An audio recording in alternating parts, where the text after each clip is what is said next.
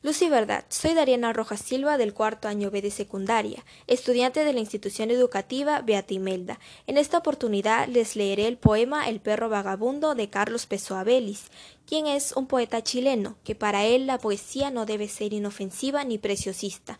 Por el contrario, esta tiene que ser directa y sin una connotación ideológica.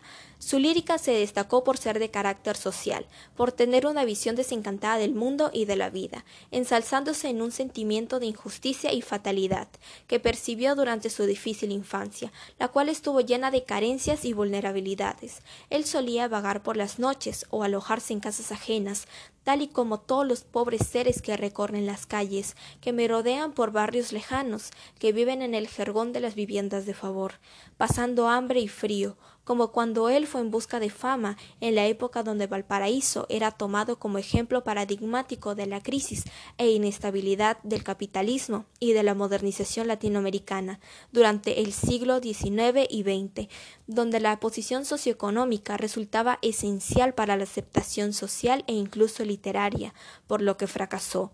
Pessoa, ante esta injusta y cambiante sociedad, se siente desamparado, en medio de una sociedad abrumadoramente materialista y tan satisfecha de su falta de ideales que se siente como un expatriado o como un perseguido, escribió Mario Rodríguez en su ensayo El modernismo en Chile y en Hispanoamérica, y tal incertidumbre puede verse en su poema El perro vagabundo, en donde personifica su vida como la de un perro que deambula por las calles, reflejando su melancolía y la de aquellos con los que se relacionó en el submundo de la marginidad social, al hombre pobre y despojado. Flaco, lanudo y sucio, con febriles ansias roe y escarba la basura, a pensar de sus años juveniles despide cierto olor a sepultura. Cruza siguiendo interminables viajes, los paseos, las plazas y las ferias.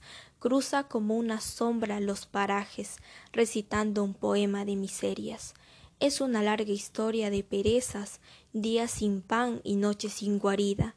Hay aglomeraciones de tristezas en sus ojos vidriosos y sin vida y otra visión al pobre no se ofrece que la que suelen ver sus ojos arcos, la estrella compasiva que aparece en la luz miserable de los charcos.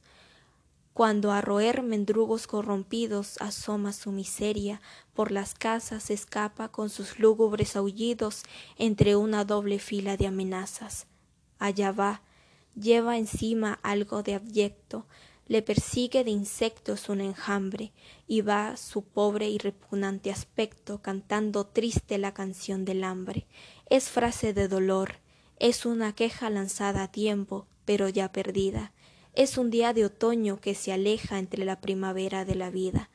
Lleva en su mal la pesadez del plomo, nunca la caridad le fue propicia, no ha sentido jamás sobre su lomo la suave sensación de una caricia mustio y cansado, sin saber su anhelo, suele cortar el impensado viaje y huir despavorido cuando al suelo caen las hojas secas del ramaje.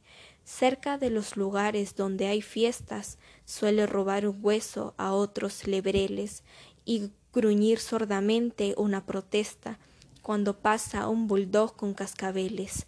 En las calles que cruza paso lento, busca sus ojos sin fulgor ni brillo el rastro de un mendigo más silento a quien piensa servir de lazarillo.